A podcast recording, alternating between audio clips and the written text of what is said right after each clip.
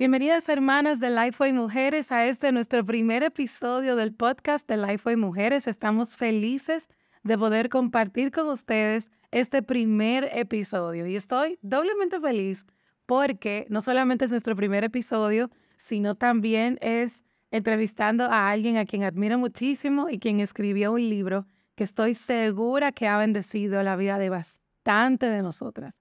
Quiero presentarles hoy a Aisha de López. Bienvenida, Aisha. ¿Cómo estás, hermana? Gracias, Maciel. Contenta de estar en este espacio. Gracias por... No sabía que era la inauguración, así que qué privilegio y qué alegría poder platicar. Eh, siempre me gustan las conversaciones más de lo que pudiera ser incluso una conferencia en ocasiones. Todo tiene su lugar, pero las conferencias eh, al final de cuentas es uno hablando a muchos, pero aquí podemos hablar entre amigas y creo que es una oportunidad de que otras mujeres estén como escuchando una conversación mientras cocinan o manejan o hacen ejercicio y eso es una bendición. Me encanta y eso es precisamente nuestro deseo, poder conversar con ustedes como amigas eh, y que también las, las lectoras y quienes nos están escuchando ahora a través del podcast puedan sentirse un poquito más cerca de ustedes y conocer un poco más acerca de los procesos de escribir los libros, etcétera, etcétera. Y precisamente, Aisha, hoy hablamos de Tu bebé para siempre. Este fue tu segundo libro, ¿verdad? Sí. Tu segundo libro. Sí. En el 2000. El primero fue a media pandemia. A media pandemia, a media pandemia. Y queremos saber, Aisha, ¿cómo fue ese proceso de escribir este libro tan hermoso en medio de la pandemia. O sea, cuéntanos un poquito de ese proceso para ti. Bueno, para quienes eh, se imaginan que un libro nace, o sea, te firmas el contrato y el mes siguiente el libro está listo en librerías, es como cuando salen las mujeres en trabajo de parto y el primer dolor, tengo un de parto. Y a los siguientes 10 minutos el bebé nace rozagante, feliz, sonriente y ella está en el hospital con maquillaje. Algo así es la analogía, porque no se parece en nada a la realidad en ninguna de las dos ocasiones. En realidad el libro lo empecé a escribir en el 2018 y fue lanzado hasta el 2020. Entonces todo el proceso desde que sometes los primeros eh, manuscritos y empezás a editar y el proceso de diseño y compaginación, y luego revisión, pasan por revisiones eh, no solo editoriales, digamos, de ortografía, gramática, etcétera, sino también de teología, ¿verdad? Y para eso eh, ah. trabajé siempre con Mendoza, que es una bendición. es un proceso bien largo y bien riguroso. Y ya cuando se lanza un libro, es como una de la, la primera parte está terminado, pero luego sigue lo más difícil, creo, para mí, que es el tema de promoverlo porque un libro eh, se tiene que dar a conocer para que, para que en lo que empieza una atracción, eh, tracción, quiero decir tracción, no atracción, tracción, eh, y un lector dice al otro, pues pueden pasar varios años. Entonces, pues sí, salió a la luz el 2020, pero te voy a decir que cuando a mí Lifeway me abarcó, todavía Lifeway Mujeres no existía, y todavía como marca, y en el 2016 habrá sido 2016 o 17, em, me abordaron porque habían empezado a leer mi blog y entonces me dijeron, ¿qué quieres escribir? Y yo así como, me dieron carta libre, qué increíble. Eh, y yo tenía en mi corazón dos temas predominantes, el sufrimiento en la vida cristiana y la adopción por nuestra experiencia como familia. Pero en ese momento yo me sentía muy prematura para hablar del, del tema apenas ahorita vamos en, eh, aprendiendo y son nueve años. Entonces, en el momento en que, en que me abordaron, que era 2017, estábamos aún más empezando y lo sentía muy em, pretencioso escribir un tema sobre adopción cuando yo estaba empezando. Pero sabía que era una necesidad. Ambos. Claro.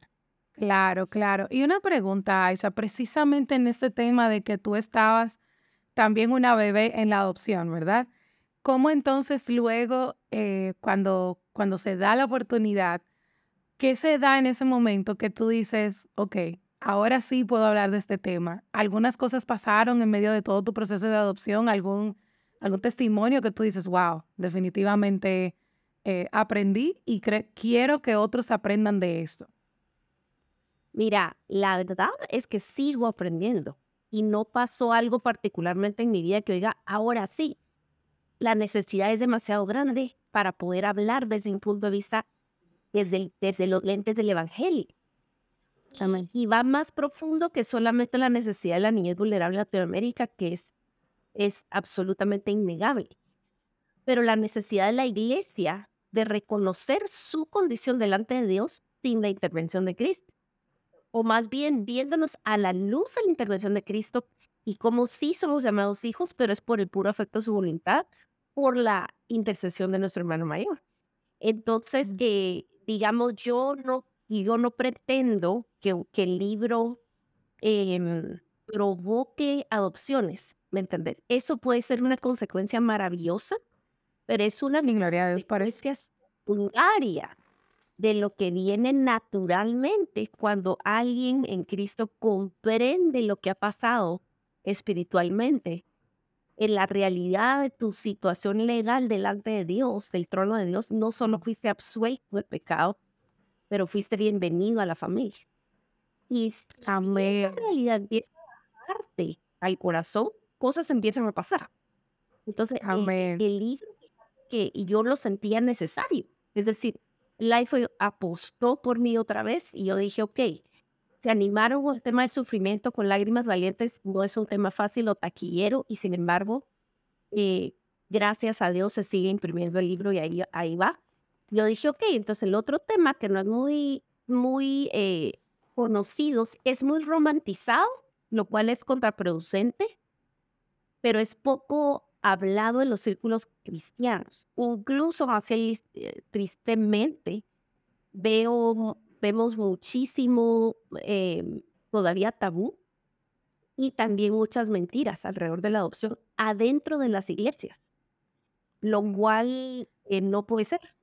Entonces, más que yo decir, ay, ok, yo voy a hablar de esto porque ya me pasó tal cosa, es como, lo necesitamos, es un libro necesario, yo no hubiera querido leer antes de adoptar. Entonces, más que ABC, qué hacer si estás considerando una opción, es, espérate, pongamos pausa. Tú ya te diste cuenta porque eres hijo.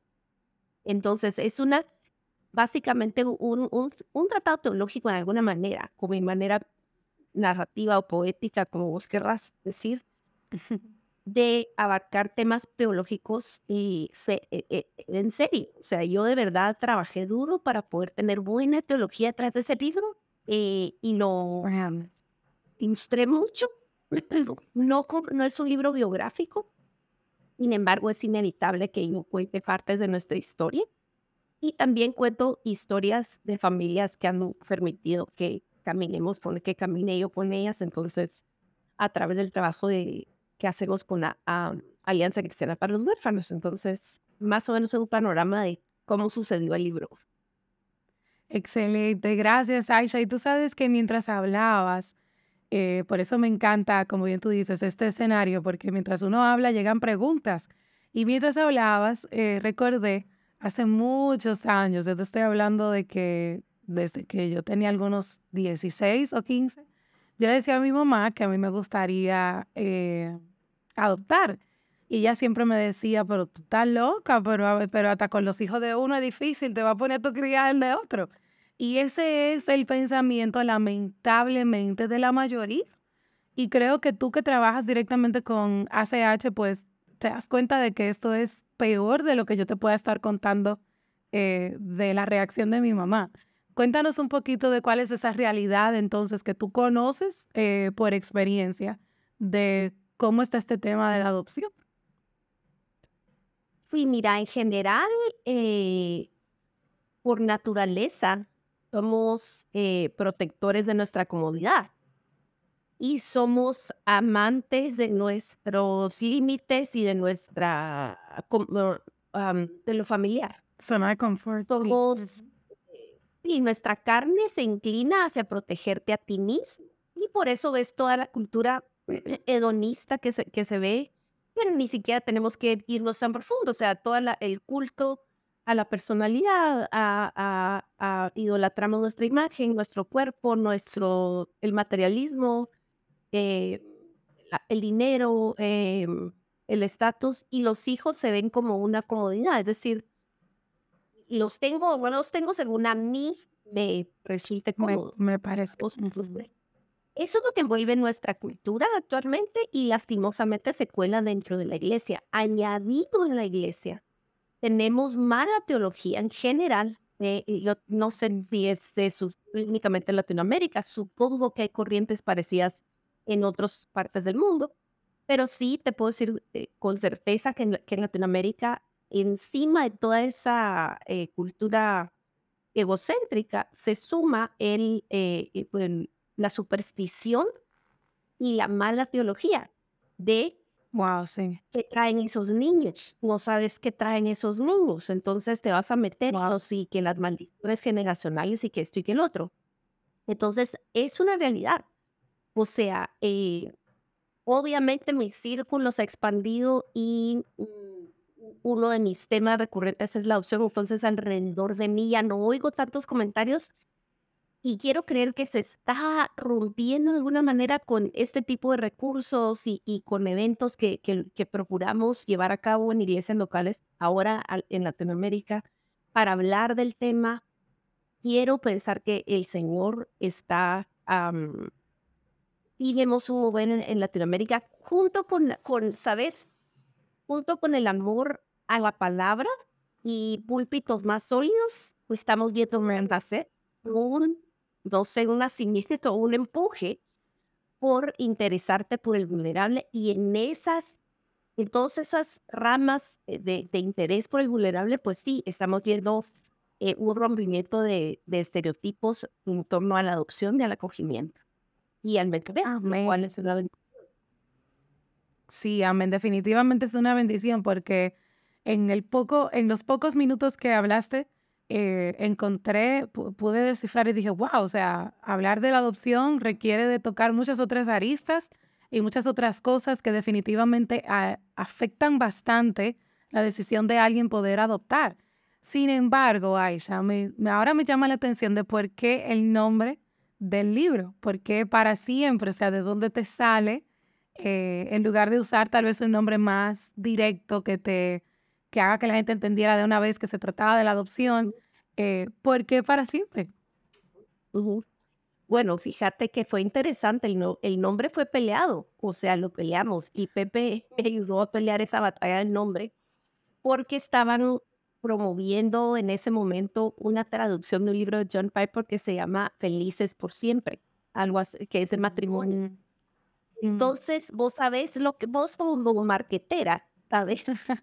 la dificultad cuando tenés dos títulos parecidos y que no sé y entonces ellos que, que se van a confundir y que no sé cuántos, y el libro John Piper tenía un, una, un, pastel de bodas enfrente, ¿verdad? No podían confundirnos, y además yo no soy John Piper, tengo canas, pero no soy John Piper.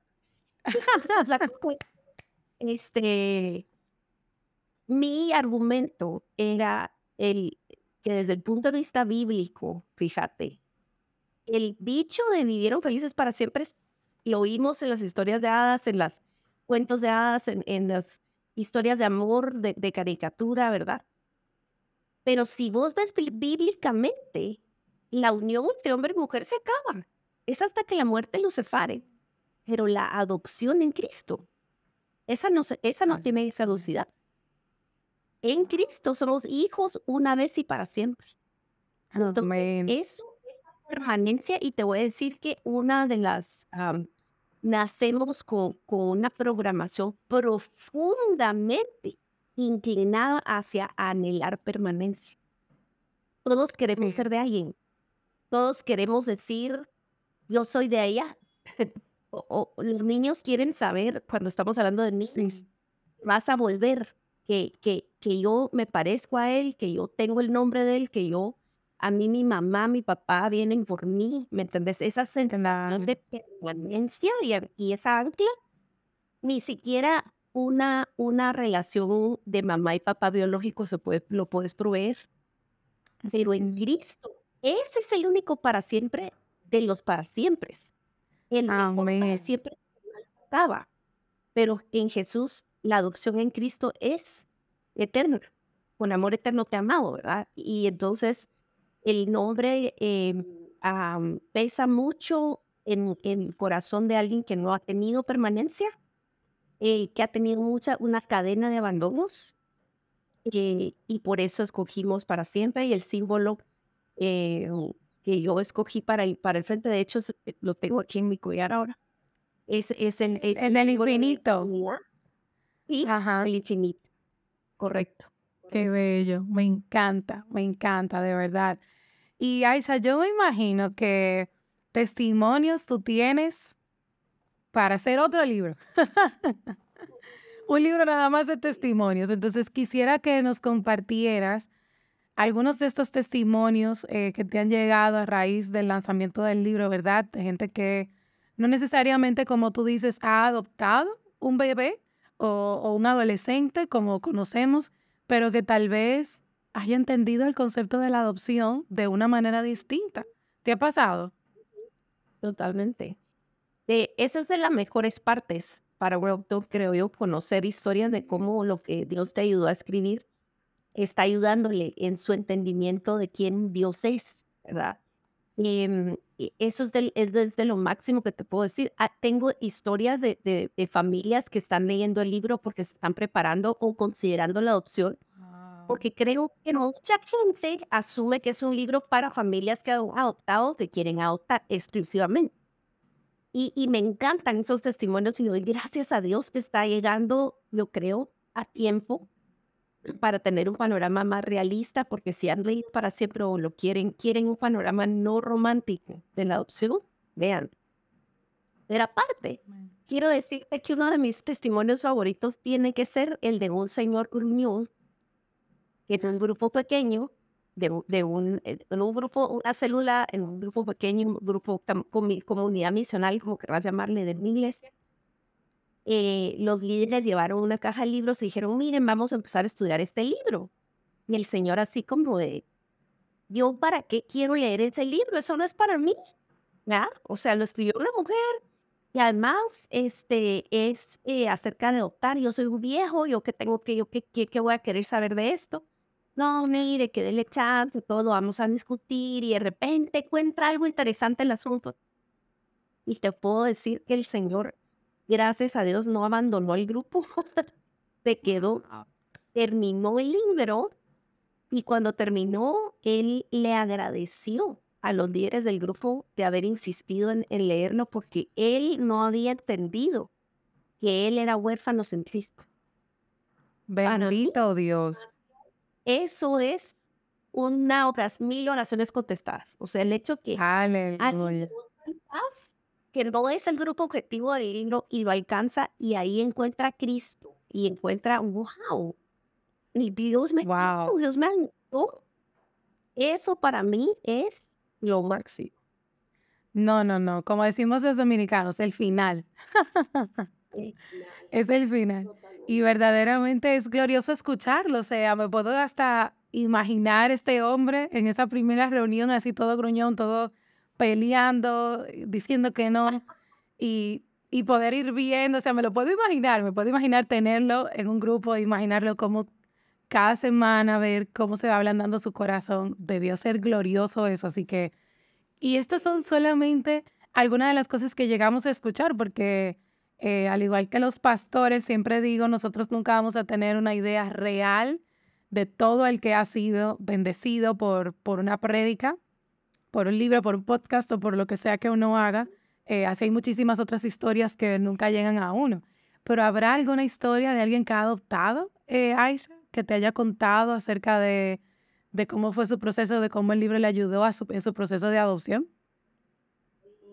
Ah, dale, cuéntanos. Con ACH tenemos un grupo de apoyo para familias que han adoptado o están en el proceso y también para familias de acogimiento. Y el hecho de, recuerdo una chica eh, que me dijo cuánto le había ayudado en el, el capítulo en el cual yo describo a una familia que tenía un par de niños que llegaron por adopción y que habían tenido que tomar medidas bien drásticas para poder persuadir sus corazones, ¿verdad? Porque ellos estaban viviendo como en un orfanato adentro de la casa, ¿verdad? Y me dice, mira, yo lo releí y lo leí porque entiendo que hay, hay necesidades tan profundas que yo no puedo nada más abarcar con enojo o como atacando el comportamiento. Yo mm. necesito más comprender qué necesidades están expresando con su con lo que están haciendo. Y para mí, mira, el sentir que acompaño a alguien en un dilema específico es, es maravilloso, ¿verdad? Eh, sí, eh, eh, el hecho de compartir historias reales con luchas y con todo lo que implica, siempre trae recompensas porque haces conexión con alguien del otro lado de las páginas.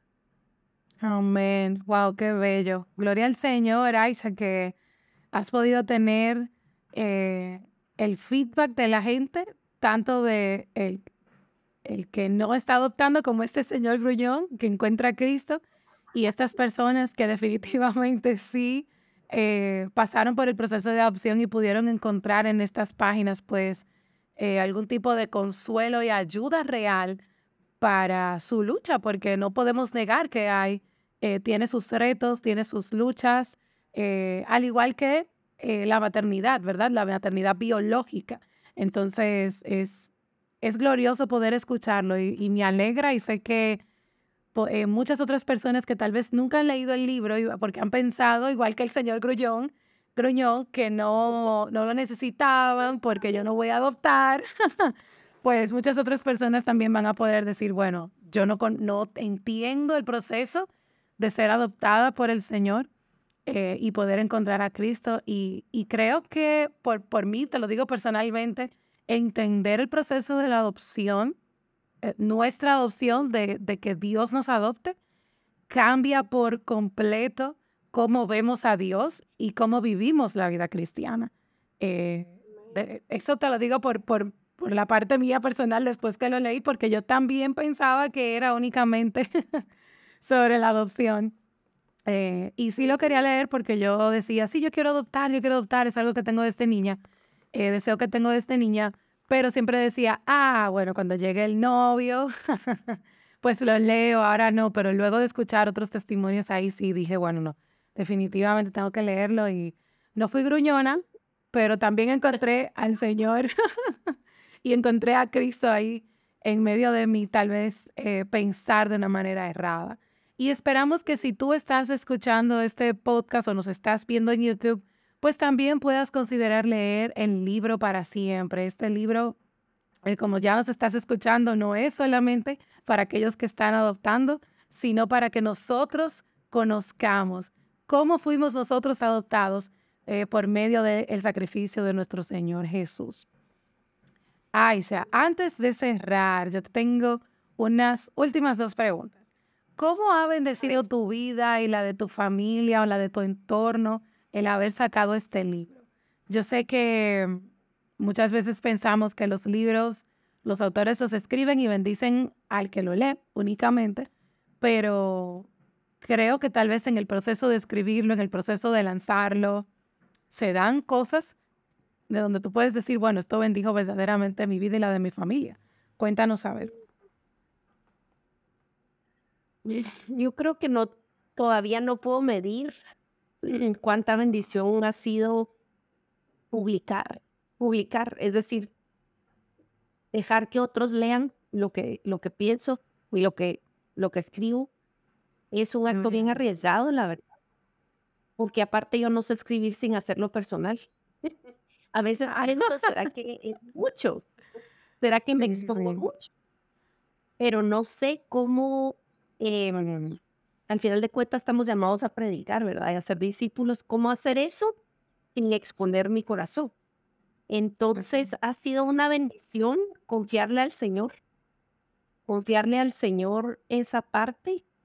Em, la verdad es que mis hijos han, han sido generosos, han sido muy generosos en compartir su historia, parte pequeña de su historia con el mundo a través del libro, en permitirme a mí compartir vez tras vez la historia.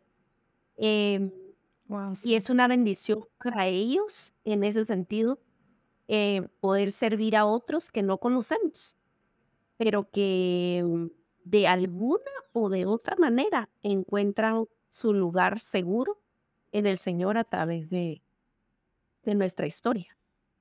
En el Señor. Entonces, eh, sí, que es una, es una pregunta profunda y espero algún día poder tener una respuesta más concreta. Pero eso es pensó. Gloria a Dios. Mira qué bueno. Otra cosa buena salió de, este, de esta conversación. Piénsalo porque la próxima vez que te invite, ya sabes que te haré la pregunta de nuevo. muy bien, muy bien. Genial. Y bueno, por último, Aisha, ¿hay algún otro proyecto por ahí que venga en manos? ¿Está por ahí recién salidito? El progreso del peregrino para niños. Estoy así como, lo quiero, lo quiero, lo quiero. Yo soy, eh, señores, yo, yo soy ya adulta, pero les confieso que yo uso todavía Biblias para niños y me encanta cómo explican y la, la sencillez de, la de las palabras y el tema de los dibujos. Yo soy muy visual y tener el progreso del peregrino ilustrado por tíos es como un sueño. Pero cuéntanos a ver eh, qué proyectos vienen por ahí. Estoy, estoy tan emocionada, de verdad, cada libro ha sido muy emocionante pero es mi regreso al diseño gráfico, a la ilustración. Y nunca había, es mi primer libro ilustrado. Em, entonces es muy emocionante. Y cuando Giancarlo Montemayor me, me contó del proyecto, igual fue a principios del 2020, porque fue antes de la pandemia. Y esto ha sido larguísimo el proceso en lo que teníamos el manuscrito y el, el layout y el, ¿me entendés? Ir ilustrando me costó muchísimo, pasó la vida entera, pasaron mil cosas en nuestra, en nuestra vida, me imposibilitaron en un montón de meses. Eh, y gracias a Dios ya está, ya está imprimiéndose y primero de el lanzamiento será pronto, va a estar y ya está en preventa en Amazon, entonces lo pueden ordenar y eso ayuda mucho, me dicen para poder impulsar un libro. Entonces, claro, eh, tenemos noticias de que va a estar traducido también al inglés y al portugués. Yeah, Este no lo e, es un clásico, claro, es un clásico que Giancarlo Montemayor reescribió en versión claro, y entonces es una bendición. Qué belleza, gloria al Señor. De verdad, Aisha, es un placer, siempre es un placer hablar contigo. Te doy las gracias por tu tiempo, por tu sencillez, por tu amabilidad, por aceptar esta invitación eh, y sobre todo por escuchar el llamado de Dios para escribir estos libros, incluyendo para siempre, que definitivamente, como hemos visto, ha podido impactar vidas eh, de una manera que todavía no, no conocemos el alcance completo y no llegaremos nunca a conocer, pero nuestra oración es que el libro pueda continuar haciéndolo y que en ese proceso, pues que más personas puedan seguir viendo a Cristo como ese Señor gruñón. amén. Amén, amén. Bueno, pues eso es todo por... No, no, no, para nosotros es un inmenso placer tenerte y ya sabes que esta invitación vuelve. Gracias. Bueno, mis hermanas, eso es todo por el día de hoy. Eh, les damos las gracias a ustedes por conectarse, por escucharnos. Si tienen dudas, si tienen preguntas, pueden dejarlas en los comentarios aquí en YouTube o pueden ir a nuestras redes sociales, arroba Lifeway Mujeres. Estamos en Instagram, estamos en Facebook y también estamos por TikTok. Es nuestra oración que esto, este podcast pueda pues animarte a leer más eh, para que puedas así conocer más acerca del Señor y poder crecer en tu vida espiritual. Gracias por unirte a nosotros y será hasta un próximo episodio de este podcast de, la, de Life Mujeres.